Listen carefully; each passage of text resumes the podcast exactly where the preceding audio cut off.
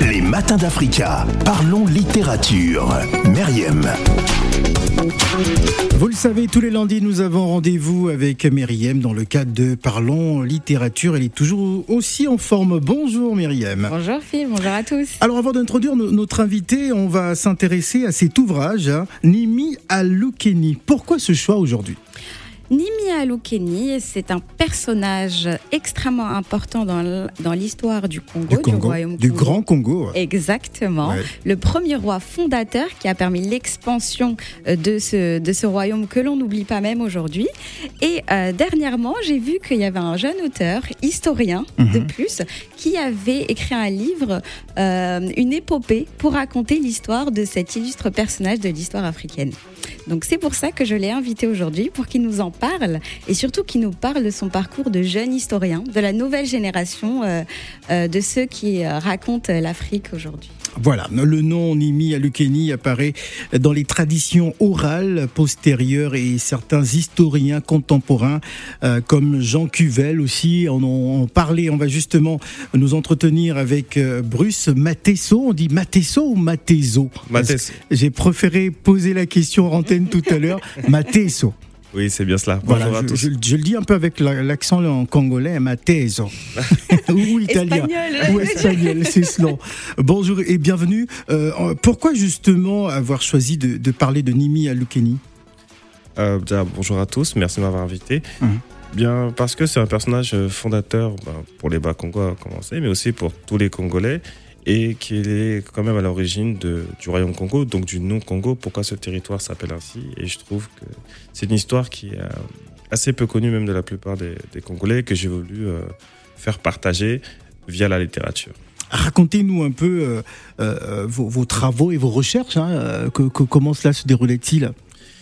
Eh ben, en termes d'études, je suis actuellement en doctorat en troisième année mhm. et j'ai fait tout mon parcours universitaire à la Sorbonne, Paris Panthéon. Et euh, donc licence, maîtrise et là doctorat. J'ai travaillé en histoire politique sur euh, l'histoire coloniale du Congo-Brazzaville, en particulier sur André Granamatsoa. Et puis là, en doctorat, je travaille sur euh, les cultures de guerre chez les, entre les Bayas en Centrafrique et les Bas-Congo, que ce soit au Congo-Brazzaville, Angola ou RDC. Donc principalement, le travail d'historien, c'est surtout la critique des sources, mhm. c'est-à-dire toute trace matérielle ou même intellectuelle sur le passé qu'on critique. Ça peut être des textes, ça peut être des témoignages, ça peut être de l'archéologie en fonction des, périodes qu'on étudie. Et moi, je suis plus euh, moderne et contemporaine. Est-ce que vous avez apporté votre propre analyse justement par rapport à toutes ces recherches, à tous les éléments que vous avez pu euh, euh, collecter? Ah oui, bien sûr, hein, c'est le travail propre de l'historien, même si là c'est un livre d'histoire de littérature, mais c'est vraiment le regard critique que l'on porte sur les sources mhm. du passé, c'est ça qui nous permet de, produire de, l'histoire. Sinon, on est uniquement dans la retranscription de la mémoire. Et l'histoire, c'est le regard critique sur les mémoires des sociétés humaines. Myriam. Euh, en parlant de sources, je lis dans la quatrième de couverture que cette histoire de Nimi Alukeni euh, est issue euh, de toutes les est transcrite, enfin de comment dire, et a comme source toutes les devises claniques d'Emvila qui racontent l'histoire des Congos. Mhm. Et, et donc je lis aussi que toutes ces devises ont été transcrites à l'écrit. Donc je voulais savoir, Bruce, Comment est-ce que quel est ton regard sur cela, surtout quand on sait souvent ou quand on dit souvent que euh, l'histoire africaine est souvent transmise à l'oral. Aujourd'hui, tu nous expliques, euh, si j'ai bien compris, que euh, tes sources ont été écrites.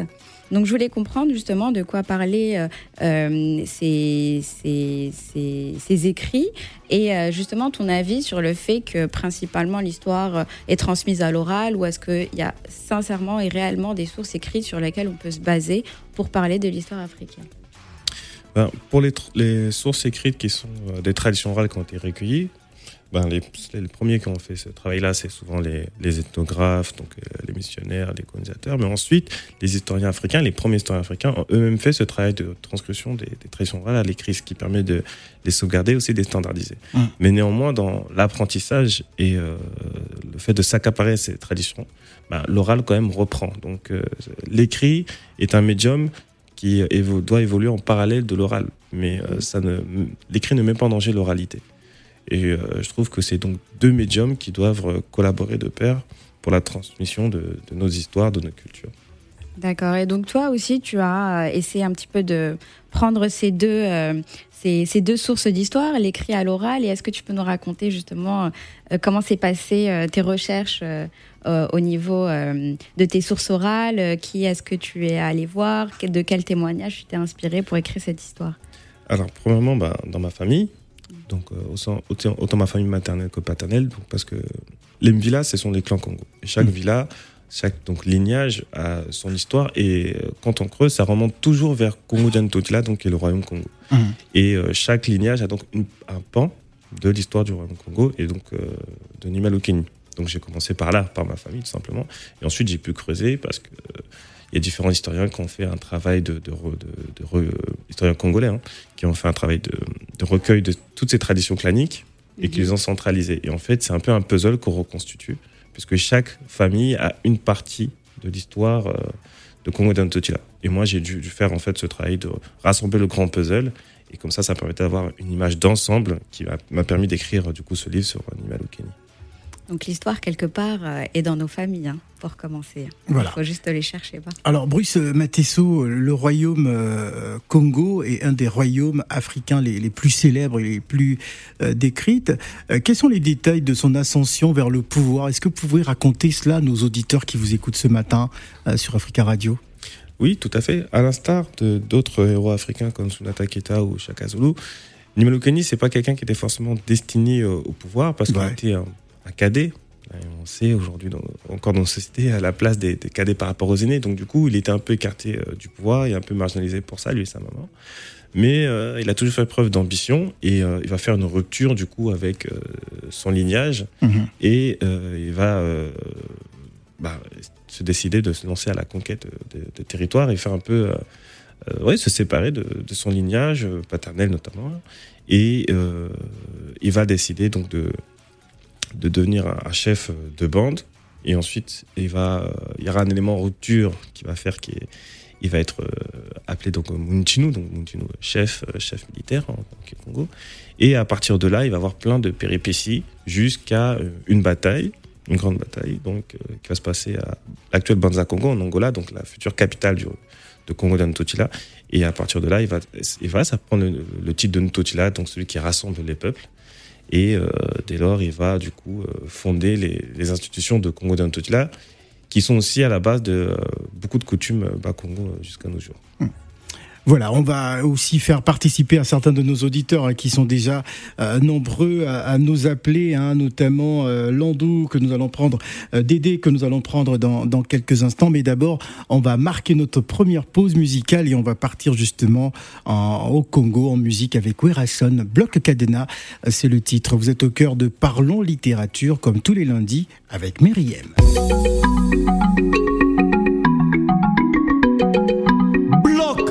Cadena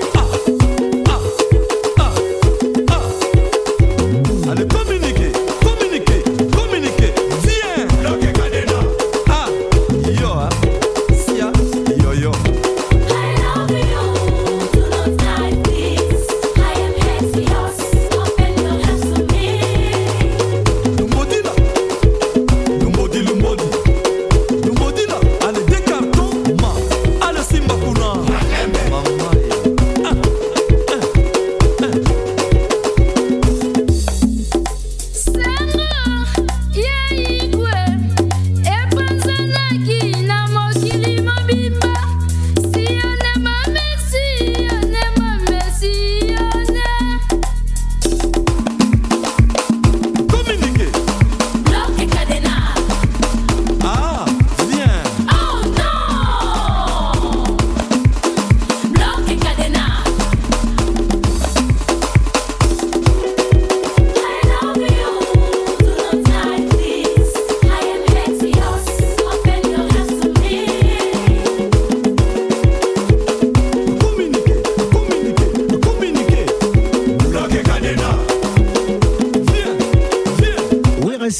Bloc Cadena, c'était le titre à l'instant.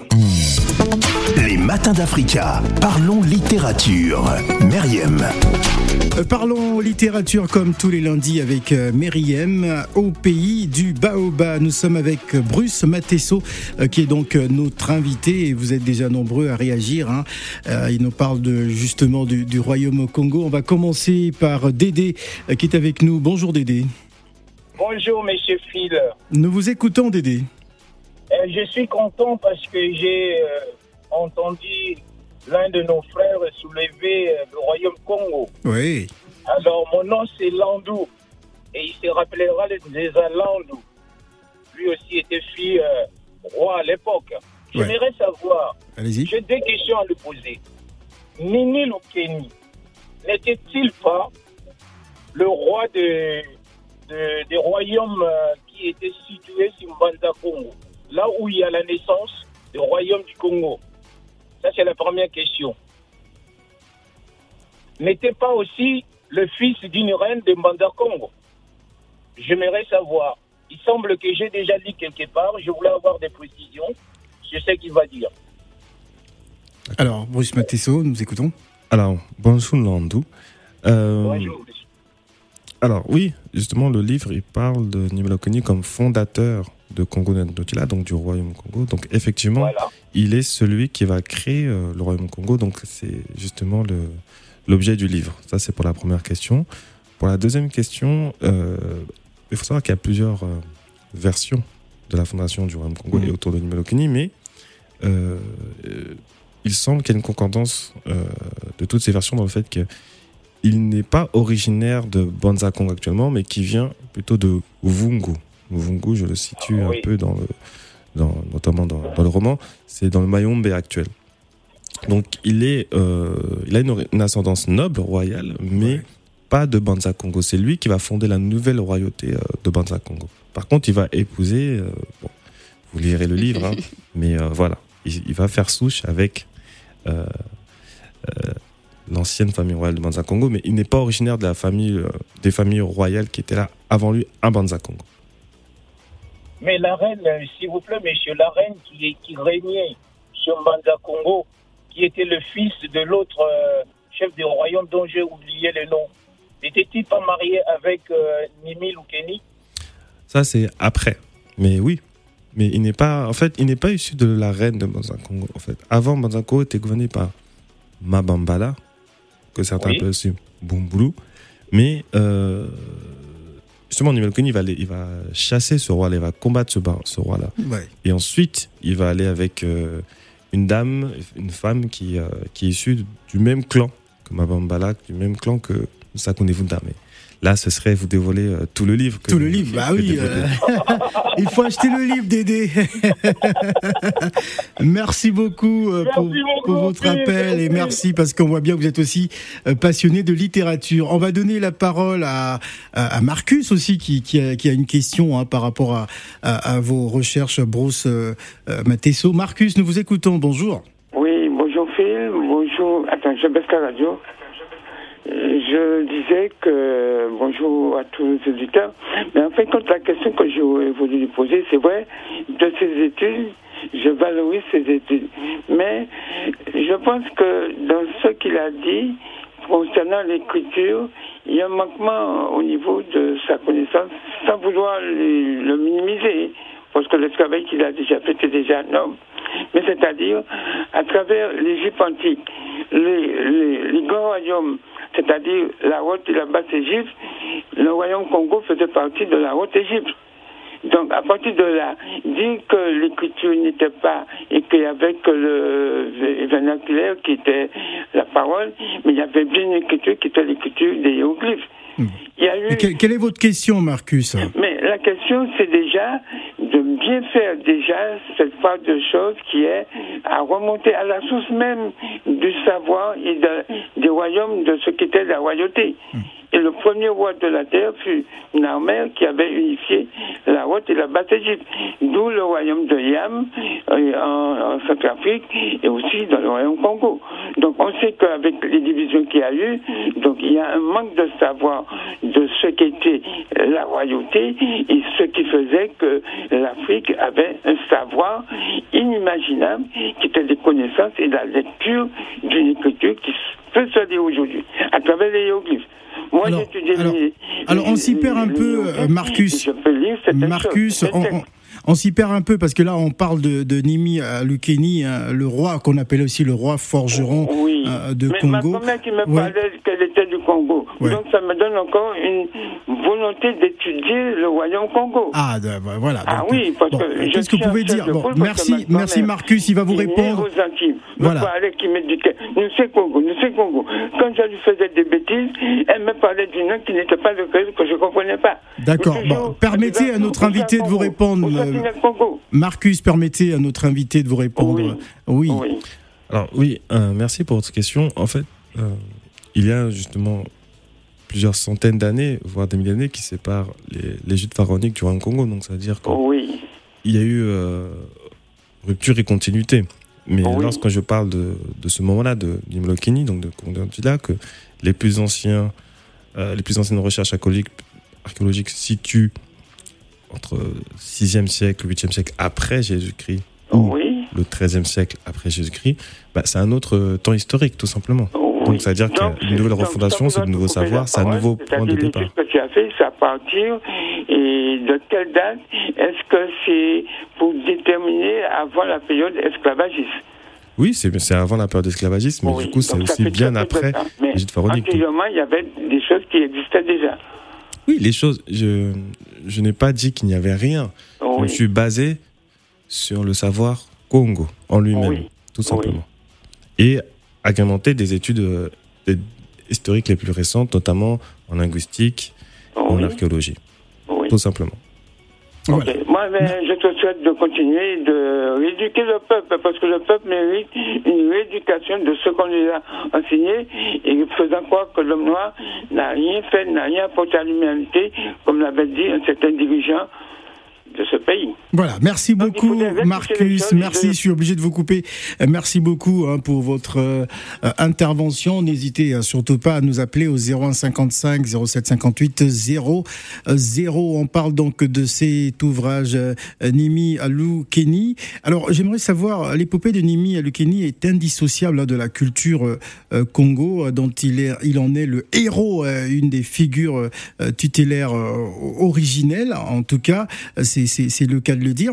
Alors, euh, quels sont les détails hein, de son ascension? On en a parlé, on a évoqué cela euh, quelque peu euh, tout à l'heure, Euh, mais quels sont les obstacles qu'il a pu surmonter pour fonder euh, Congo Diantolila? Congo Tila. Alors, les obstacles, c'est premièrement le fait qu'il soit un cadet qui n'est pas accès au pouvoir, donc il a dû quitter son royaume originel et partir du coup à l'aventure. Donc, à partir de là, il était.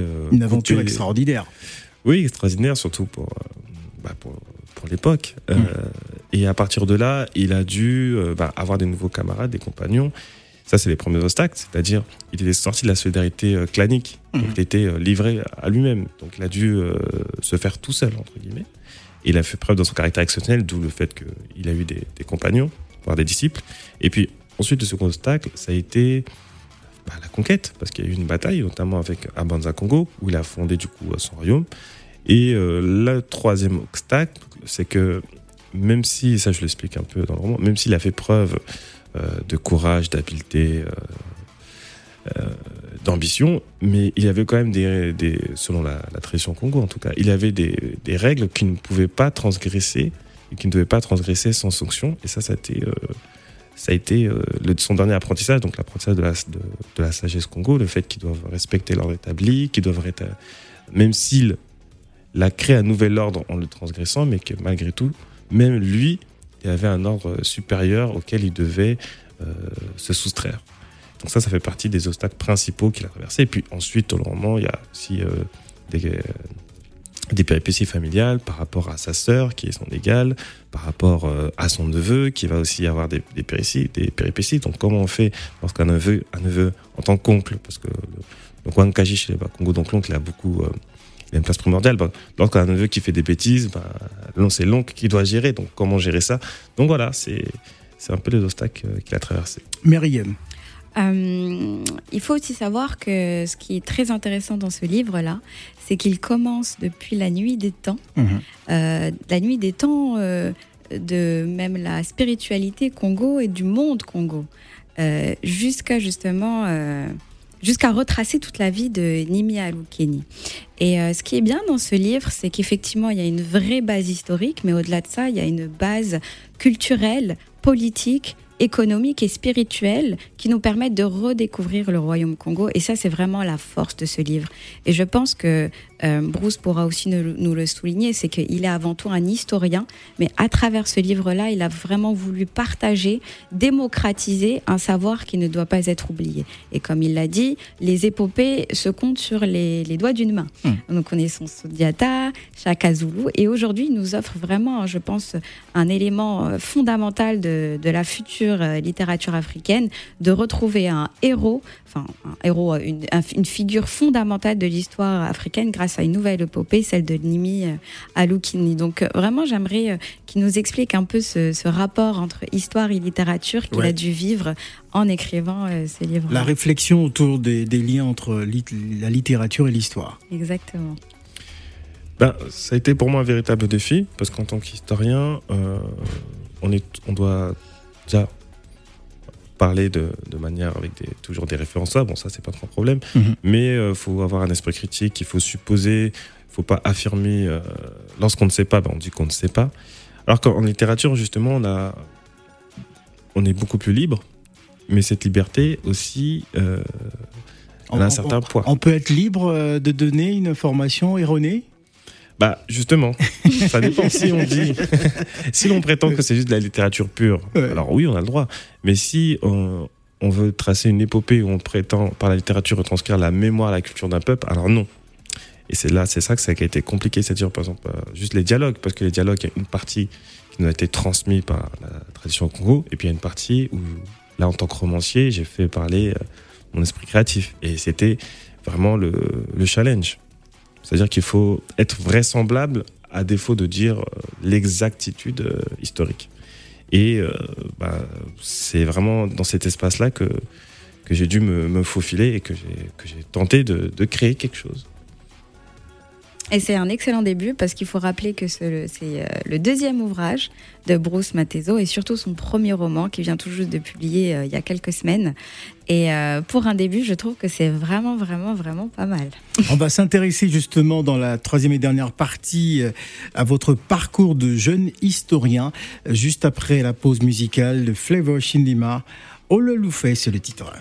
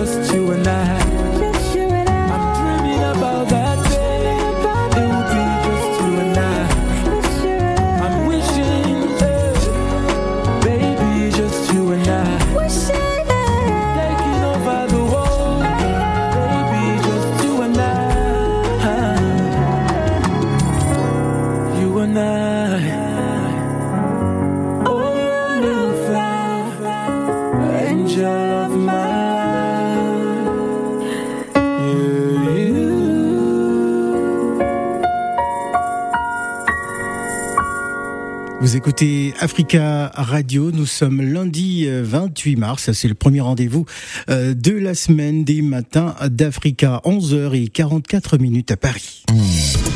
Les matins d'Africa. Parlons littérature. Meriem. C'est votre rendez-vous de tous les lundis. Hein, parlons littérature avec Meriem au pays euh, du Baoba. Nous sommes donc avec euh, l'auteur Bruce Matesso hein, qui est avec nous. On va à présent nous intéresser un peu à son parcours. Hein. Euh, racontez-nous qu'est-ce qui vous emmène notamment à, devenir historien? Qu'est-ce qui vous a motivé Parlez-nous de, de votre parce que vous êtes assez jeune.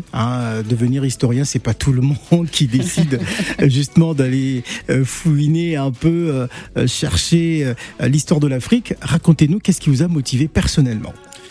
Ben, Étant plus jeune, j'avais deux passions, donc l'histoire et l'astrophysique. Et ben, j'ai choisi l'histoire parce que ben, par rapport à ce, que nos, ce que vivent nos communautés, ça m'a toujours, je me suis toujours questionné ben, le, pourquoi en fait, pourquoi on en, pourquoi on en est là, que ce soit au Congo, dans les deux Congos, euh, en Afrique ou même ici, je me suis toujours posé la question bah, du pourquoi ça m'a vraiment euh, interpellé et je voulais vraiment comprendre. Et je me suis toujours dit que c'est euh, que ce soit pour l'astrophysique, c'est-à-dire bah, rechercher les, les, origines de l'univers de manière scientifique, le Big Bang, les trous noirs, tout ça. Autant pour les sociétés humaines, pour moi, c'était l'histoire qui permet de, de comprendre le pourquoi, que ce soit en politique, en sociologie, en religion. Donc l'histoire m'a toujours passionné. Et encore une fois, je suis passé par ma famille, l'histoire. Euh, de ma famille, paternelle, maternelle, euh, où j'ai la chance d'avoir quand même des, figures aussi qui m'ont euh, qui m'ont conscientisé. notamment mon, grand-oncle maternel Aimé Matika, qui a été un syndicaliste au Congrès Brazzaville et qui m'a bah, qui m'a vraiment sensibilisé à non seulement l'histoire de, ma famille, donc les Bichikwimba comme comme Louvila, comme clan, aussi à l'histoire du Congo, euh, le combat pour l'indépendance, ce qu'était la colonisation comme période vraiment euh, d'assujettissement de l'individu de nos sociétés. Mhm. Donc ça m'a sensibilisé et puis euh, ben, je, me suis dit que j'ai toujours voulu creuser, creuser, creuser. Et je me suis dit ben, que je ferais ma, ma, vocation. Donc voilà pourquoi je me suis lancé dans les études d'histoire et pas, je ne suis pas juste contenté du coup de lire des livres d'histoire, mais surtout d'essayer d'en produire, d'en créer. parce que pour euh, que d'autres jeunes puissent lire les livres que moi j'aurais voulu lire euh, de mon enfance et de mon adolescence. Très très bien. Myriam. Euh, et justement, pour avoir.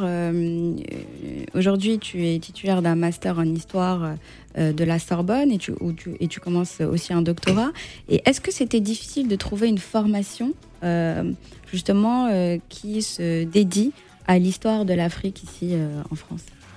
Ah oui, euh, absolument, parce que l'histoire de l'Afrique, euh, dans le champ même du domaine historique, en France, en, Europe, et même euh, en Amérique du Nord, même si en Amérique du Nord, les African Studies sont en pleine expansion, bah, y a, c'est une histoire qui est minorée, qui est marginalisée, même académiquement, par exemple par l'agrégation, où on n'étudie pas, on n'étudie pas l'Afrique en tant que telle. On étudie la France en Afrique par exemple. C'est pas vrai. Donc euh, c'est pour ça qu'il y a même un accord implicite qui fait que pour euh, avoir euh, une chaire d'histoire contemporaine africaine, histoire moderne africaine, il n'est pas nécessaire d'avoir l'agrégation parce qu'on sait très bien que l'Afrique est assez peu présente en tant l'Afrique en tant que telle, l'agrégation n'est pas présente donc du coup, il y a la Sorbonne, il y a Paris 8, il y a Paris 7, Diderot aussi qui étudie l'Afrique. Qu'est-ce qui pourrait expliquer cette, cette absence justement? Bah, de manière générale, l'Afrique est assez absente de toute façon dans le champ, dans le français, dans, le champ français, qu'il soit médiatique, qu'il soit universitaire. on est assez minoritaire et marginalisé. Donc, c'est vrai. Euh, c'est à nous-mêmes ensuite d'être les propres ambassadeurs déjà de l'Afrique aussi. Sinon, euh, personne ne le fera à notre place. Donc moi, j'essaie de le faire, d'apporter ma pierre à l'édifice, sachant que on ne part pas non plus de zéro. Donc, euh, comme on dit, il y a un proverbe en, en qui dit Wadiafua Ikiladjo, donc travailler à accroître l'héritage reçu. Donc voilà ce qu'on a hérité de nos anciens qui ont été là avant nous, qui ont fait le travail ici, que ce soit à Paris ou en Afrique ben voilà, on essaye ben, de, promouvoir l'Afrique là où on est et ça permet peu à peu de faire en sorte qu'on l'on soit de plus en plus visible et euh, pris en compte. Mais euh, euh, c'est une lutte en soi et Africa Radio participe à cette lutte. Très très bien, ah, c'est très bien de le dire. Parlez-nous de la maison d'édition Paris, c'est une maison d'édition congolaise? Oui, ouais. la maison d'édition congolaise qui a été fondée en 1991, hein, dirigée par Mawa Mawa Kessé, que je remercie d'ailleurs parce qu'il a pu me donner euh, cette chance-là d'être édité, d'être édité bah, assez jeune, comme vous l'avez dit. Et euh, c'est une maison d'édition indépendante et il faut soutenir les nos maisons d'édition indépendantes africaines parce que c'est ce qui permet la diversité en fait euh, des publications et de permettre à des jeunes auteurs comme moi bah, d'être publiés sans être publiés toujours dans les mêmes grosses maisons d'édition où on est en plus écrasé par la quantité de livres qui est publié. Et euh, c'est très difficile en plus pour les livres africains d'être existants dans le champ littéraire euh, francophone. Hum. Euh. Alors, on va bientôt se quitter dans quelques instants parce qu'il ne reste que trois minutes d'émission. Quelle a été la réaction des, auteurs congolais, hein, justement, par rapport à, cet ouvrage? Qu'est-ce qu'on vous a dit? Bah, je, pour dire la vérité, je n'ai pas eu encore énormément de retours. Donc j'attends leur réaction. Peut-être qu'ils ne sont pas aussi au cours de la sortie de ce livre. Mais pour ceux qui m'ont fait un retour, bah, ça a été des mots d'encouragement. Euh, des mots de, félicitations. Je sais qu'il y a euh, l'écrivain camerounais Patrice Ganang qui m'a félicité personnellement et qui m'a encouragé et je le remercie parce que c'est toujours bien d'avoir euh, le soutien de, ses aînés. Très bien. Donc j'attends les autres. Avant de se quitter, on va prendre une, réaction. Hein. Il, a insisté pour participer parce qu'il dit qu'il est, il est Bakongo. Hein. bonjour, je, sais que c'est Zikondo qui est, qui est en ligne. Qui est en ligne. Bonjour Philippe Montagnard, les pyramides. Oui, euh, Zikondo, nous, nous vous écoutons. Myriam. Oui, c'est Myriam. Bonjour l'historien, le grand historien Brice Malonga, bonjour. bonjour. Je suis congolais de RDC, je suis né à Mamayemo. Oui. Congo d'Antoti, là, c'est le congolais. Mon ami, vous parlez de RDC Congo de Brazzaville, parce qu'on a des Congos, s'il vous plaît. Moi, je parle de Congo-Brazzaville, mais j'ai aussi euh, des racines familiales en RDC, au central. Parce qu'à Brazzaville, il y avait, il y avait le roi Makoko. Oui, mais le, non. Alors là, attendez. Le Makoko, certes, il est à Brazzaville, mais c'est le roi des Bateke. Le roi des Bateke, hein, plutôt en Afrique centrale. Oui, je connais. Phil Montagnard, c'est vous qui m'a formé. Je suis votre élève. Donc, vous m'avez formé, je connais l'histoire. Ouais. Je suis votre doublure. Allez-y, la doublure. Hein, on Donc, mon ami, en tout cas, félicitations parce que les Africains, ils cachent leur histoire. Moi, j'ai étudié Napoléon à l'école primaire quand j'étais à Kinshasa. J'ai étudié Napoléon de Charles de Gaulle étoile. Maintenant, je vous félicite. Nos enfants qui sont nés ici, ils ne connaissent pas l'histoire de l'Afrique. Donc, c'est pour ça que je vous félicite hein, d'éclaircir nos enfants. Donc je vous invite à Château Rouge pour faire la réunion. D'accord. Et puis je, merci. passe le message. Les Africains, on atteint la Coupe du Monde. Oui, merci beaucoup. merci beaucoup Zikondo. Il sort complètement euh, euh, du contexte. Il faut parfois le, recadrer.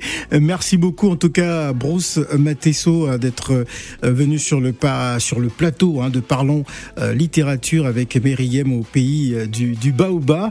alors Myriam, pour conclure, bah, J'espère que, que vous avez apprécié euh, ce passage et surtout je vous encourage à aller euh, vous procurer ce livre parce que voilà, il faut tous qu'on participe à l'effort de, de, mémoire et ça passe aussi par euh, l'achat des livres pour conserver cette mémoire et hâte de voir surtout les futures publications de ce génie de la littérature et de l'histoire qu'on a avec nous aujourd'hui. Alors la semaine prochaine, on parlera de, de, Dieu perdu dans l'herbe. Dieu perdu dans l'herbe. Dans l'herbe, un livre qui traite de l'animisme à travers un, échange entre l'auteur et Tala, un guérisseur pygmée. Oui, une guérisseuse pygmée. Donc là, on repart découvrir une des spiritualités phares de l'Afrique. Voilà, merci beaucoup encore.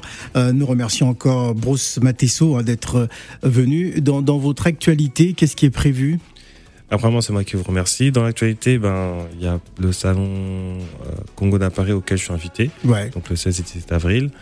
Et euh, peut-être aussi le salon du livre sur Paris où je serai présent avec la maison d'édition euh, Paris. merci à vous. Voilà, merci à vous d'être venu. C'est la fin de Parlons littérature. Ne bougez surtout pas.